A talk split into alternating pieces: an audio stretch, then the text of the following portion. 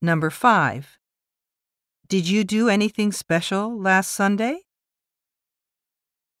What did you do? What are you planning to do next weekend?